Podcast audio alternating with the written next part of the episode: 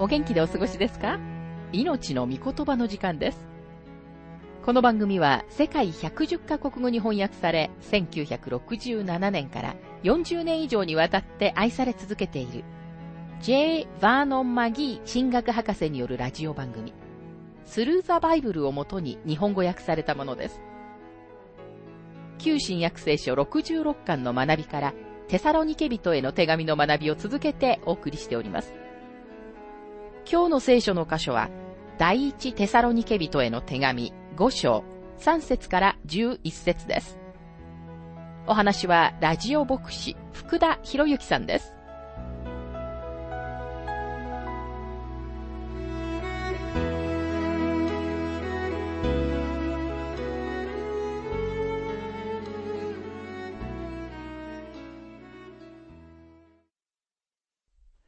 第一テサロニケ5章の学びをしていますが、3節人々が平和だ、安全だと言っているそのような時に、突如として滅びが彼らに襲いかかります。ちょうど妊婦に生みの苦しみが望むようなもので、それを逃れることは決してできません。繰り返しますが、主の人は大観難時代に始まり、この地上でのキリストの千年王国の統治の間を通した期間のことです。このことについて語っている聖書の箇所は多くあります。例えば、イザヤ書12章から13章の中には、神様が社会と政府と軍隊と商業と芸術と虚飾と高ぶりと宗教をどのように裁かれるかが書かれています。イザヤ書13章の9節見よ、主の日が来る。残酷な日だ。憤りと燃える怒りをもって、地を荒れ廃らせ、罪人たちをそこから根絶やしにする。主の日は怒りの日として出発します。同じくイザヤ書13章の10節にはこのように書かれています。天の星、天のオリオン座は光を放たず、太陽は日の出から暗く、月も光を放たない。ヨエル書の予言の中には次のように書かれています。ヨエル書一章の十五節ああ、その日よ、主の日は近い。全能者からの破壊のように、その日が来る。また、ヨエルは続けて、二章の二節で、主の日を、闇と暗黒の日、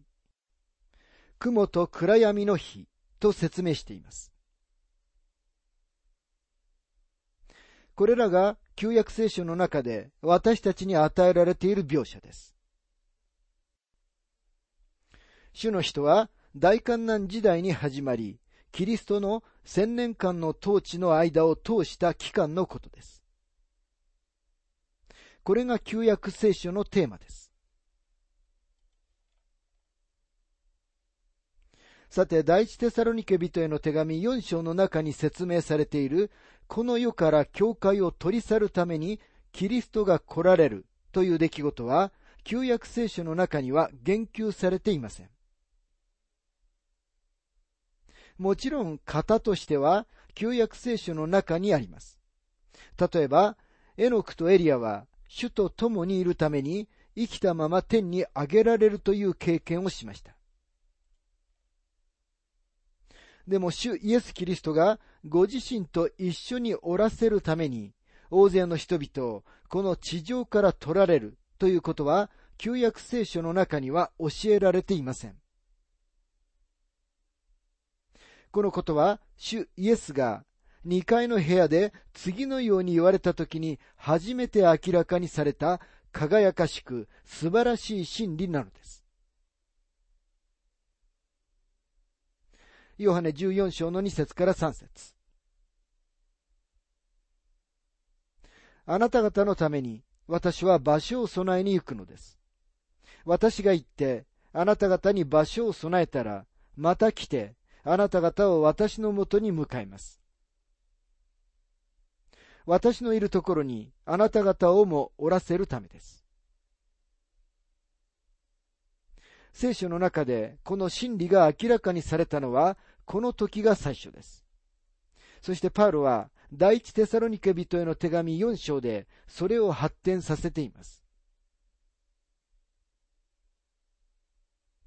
でも5章ではパウロは旧約聖書の中でもよく知られていたことについて話しています。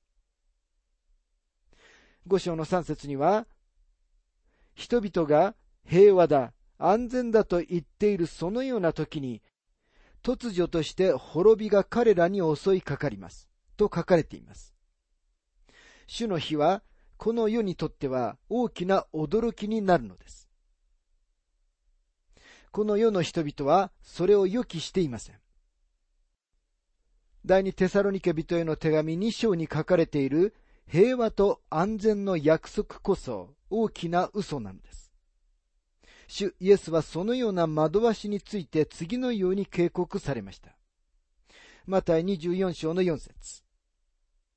人に惑わされないように気をつけなさい。この世は偉大な平和の時代、千年王国に入ることを期待しますが、彼らは自分たちが今までの中で一番大きい戦争を含む大観難時代に突入していくことに気づきます。主の日は夜やってくる盗人のように彼らに突然やってくるのです。第一テサロニケ5章の4節から5節しかし兄弟たち、あなた方は暗闇の中にはいないのですから、その日が盗人のようにあなた方を襲うことはありません。あなた方は皆、光の子供、昼の子供だからです。私たちは夜や暗闇のものではありません。教会の結挙には実際二つの役割があります。一つは、景挙は私たちが今日その中にいる恵みの時代を終わらせます。神様はこの時代に主の皆のために人々を呼び出し、多くの子供たちを栄光の家に連れて行かれています。教会の敬挙の第二の役割は、敬挙はそのようなことを終わらせるだけでなく、一つの時代の幕を閉じ、もう一つの時代の幕を開けるのです。それは主の日の始まりでもあります。教会が地上を去った時、大観難時代が始まります。景挙という一つの出来事が、恵みの時代の終わりを告げ、主の日の始まりとなります。またここには、しかし兄弟たち、あなた方は暗闇の中にはいないのですから、その日が盗人のようにあなた方を襲うことはありませんと書かれていますが、なぜそのように襲うことはないのでしょうかそれは私たちはここにはいないからです。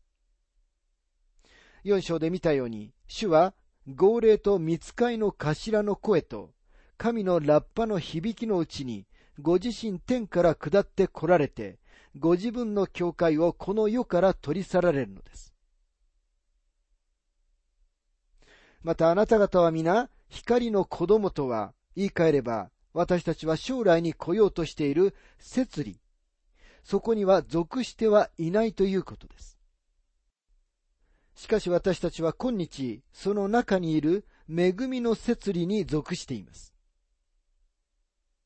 もし聖書の中に記されているこのような区別を学ばないなら、あなたはどうしようもなく混乱してしまうと思います。今日進学校にいる一部の学者たちほど、どうしようもなく混乱している人は他には知りません。彼らと話したことがありますが、一人の人は私に自分は単純に予言の研究をすることを諦めた。もう予言には何も関わらないと言いました。なぜなら彼は進んで腰を据えて聖書全体を学ぼうとしていないからなのですと、マギー博士は述べています。主の日が来るとき、私たちは主と共にいるようになります。私たちは暗闇の中にはいません。その日は夜の盗人のように、私たちを突然襲うことはありません。主はご自分の教会を連れに来られるために、盗人のように来られることはありません。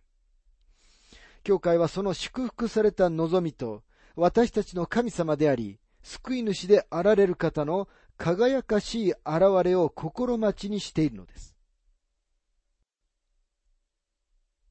さて、パウロは信者たちに勧告します。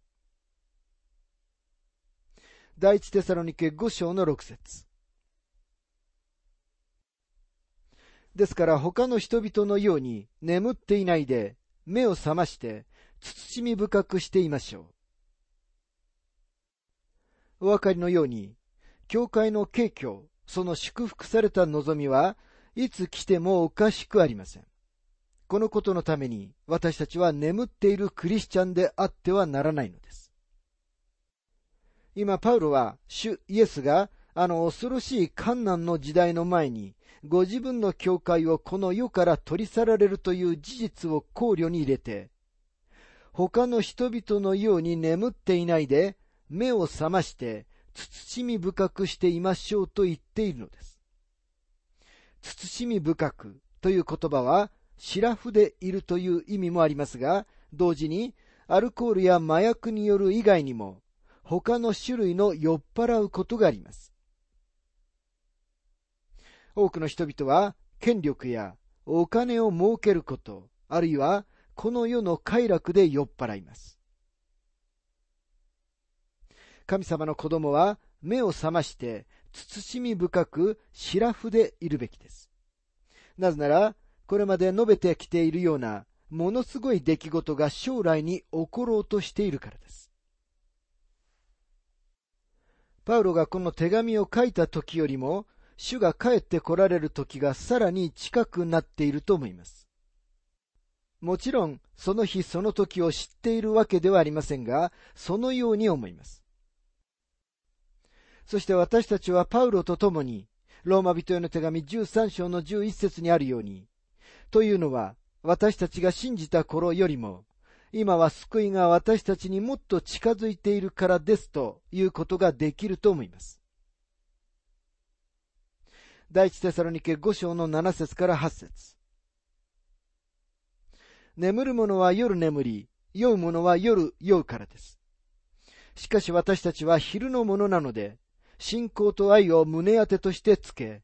救いの望みを兜としてかぶって、慎み深くしていましょう。パウロはもう一度慎み深くという言葉に言及しています。私たちには成し遂げるべき務めがあるのだということを理解すべきです。信仰と愛を胸当てとしてつけ、救いの望みを兜としてかぶってとありますが、これは兵士の務めのことを言っており、そのような務めの飯でもあります。信仰と愛の胸当ては、体の不可欠な部分である心臓を覆います。また兜は救いの望みです。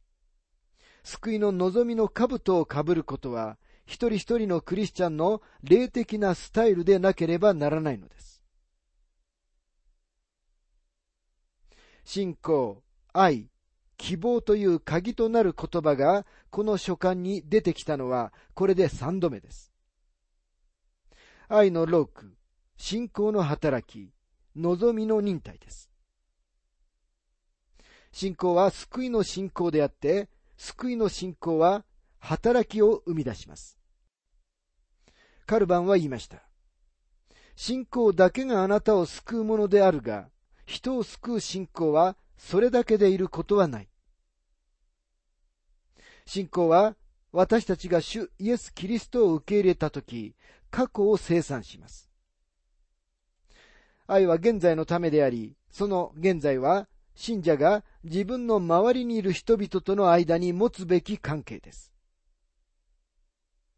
そして救いの望みは将来の祝福された望みのことです。私たちは大観難時代を待ち望んでいるのではありません。そこにどんな喜びがあるというのでしょうか？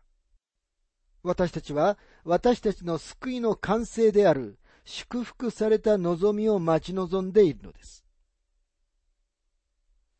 ヨハネは次のように書いています。第一ヨハネ三章の二節愛する者たち、私たちは今すでに神の子供です。後の状態はまだ明らかにされていません。しかしキリストが現れたなら、私たちはキリストに似たものとなることが分かっています。なぜなら、その時私たちはキリストのありのままの姿を見るからです。神様はまだあなたを完成されたわけではありません。でも今日私たちには救いの望みがあります。神様が私たちのうちに始めてくださったことを必ず完成してくださるという望みです。この望みについてパウロは次のように述べています。ピリピ人への手紙一章の六節あなた方のうちに良い働きを始められた方は、キリストイエスの日が来るまでに、それを完成させてくださることを私は固く信じているのです。第一テサロニケ5章に戻りますが、9節神は私たちが見怒りに合うようにお定めになったのではなく、主イエス・キリストにあって救いを得るようにお定めになったからです。神は私たちが見怒りに合うようにお定めになったのではなく、という部分は、千年王国はないと信じている人たちに対してさえも、はっきりしているはずだと思います。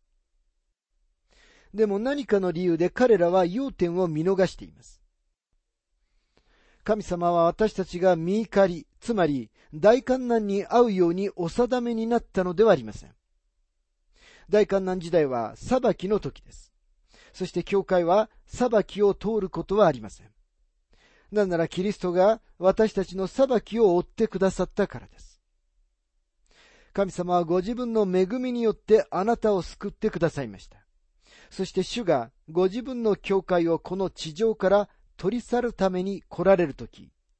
あなたも私も神様の恵みのゆえに、すべての生徒たちと一緒に行くのです。またここには、主イエス・キリストにあって救いを得るようにお定めになったからですと書かれていますが、神様は私たちを見怒り、つまり大観難時代に定められたのではなく、主イエス・キリストを通した救いに定めてくださったのです。第一テサロニケ5章の10節主が私たちのために死んでくださったのは、私たちが目覚めていても、眠っていても、主と共に生きるためです。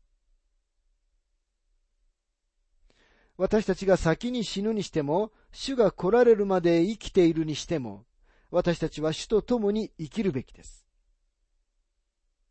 ほとんどの教会はすでに死の扉をくぐって行きました。いつの日か、それは何という素晴らしい行列になることでしょうか。ステパノと人たちに始まって、殉教した者たち、何年もの年月を通してイエス様に会って眠ったすべての人たち、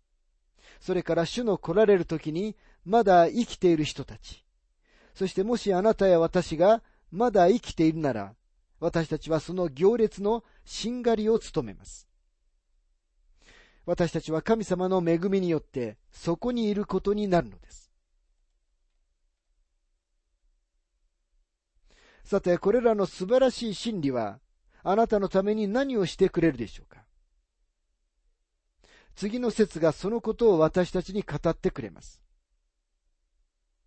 ですからあなた方は互いに励まし合いなさいというわけです。信者としての私たちにとって、これらすべてのことは何という励ましであることでしょうか。さて、クリスチャンのための22の戒めのところに来ました。これらは信者のための戒めです。10個だけでなく、22の戒めです。私たちが救われる時まで、神様は十字架に対して私たちを黙らせておられます。つまり神様は次の質問の他には何一つ求められません。あなたのために死んだ私の息子をあなたはどうするか私たちがイエス・キリストを自分の救い主として信じた後、それから神様は私たちの人生について語りかけられます。神様の子供は信仰生活において10回のもとにはありません。そのずっと上にいるのです。この部分の戒めを見ればわかる通り、神様の子供はずっと高い水準で生きるべきなのです。これらの戒めは実際的です。キリストが来られるのを待ち望み続けることは素晴らしいことです。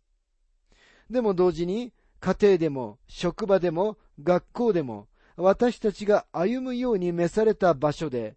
人生の歩道を歩み続けることがとても大切なのです。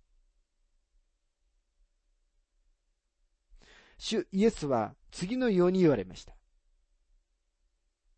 ヨハネ14章の15節もしあなた方が私を愛するなら、あなた方は私の戒めを守るはずです。主の戒めに耳を傾けようとしない一部のクリスチャンたちがいます。しかしここには22の主の戒めがあります。これらは軍隊の命令のように短く簡潔に与えられています。少尉があなたに命令をするときに大声で怒鳴るようにして与えられています。私たちはただ、慎み深くして、戦いのユニフォームをつけているようにと命じられました。第一セサロニケ5章の8節にはこのように書かれています。しかし私たちは昼のものなので、信仰と愛を胸当てとしてつけ、救いの望みを兜としてかぶって、慎み深くしていましょう。今、命令が与えられます。そして命令は分類されているようです。つまり、一定の命令はお互いに関連しています。第一セサロニケ5章の11節ですからあなた方は今している通り、互いに励まし合い、互いに徳を高め合いなさい。最初の戒めは、互いに励まし合いなさい。つまり、信仰のうちにお互いを力づけなさいということです。第二の戒めは、互いに徳を高め合いなさいです。テサロニケの信者たちは、すでにそのようにしているとパウルは言います。徳を高めるとは、お互いを立て上げるという意味です。あなたは神様の御言葉によって、お互いに徳を高め合う、一緒に働く一つのチームでなければならないのです。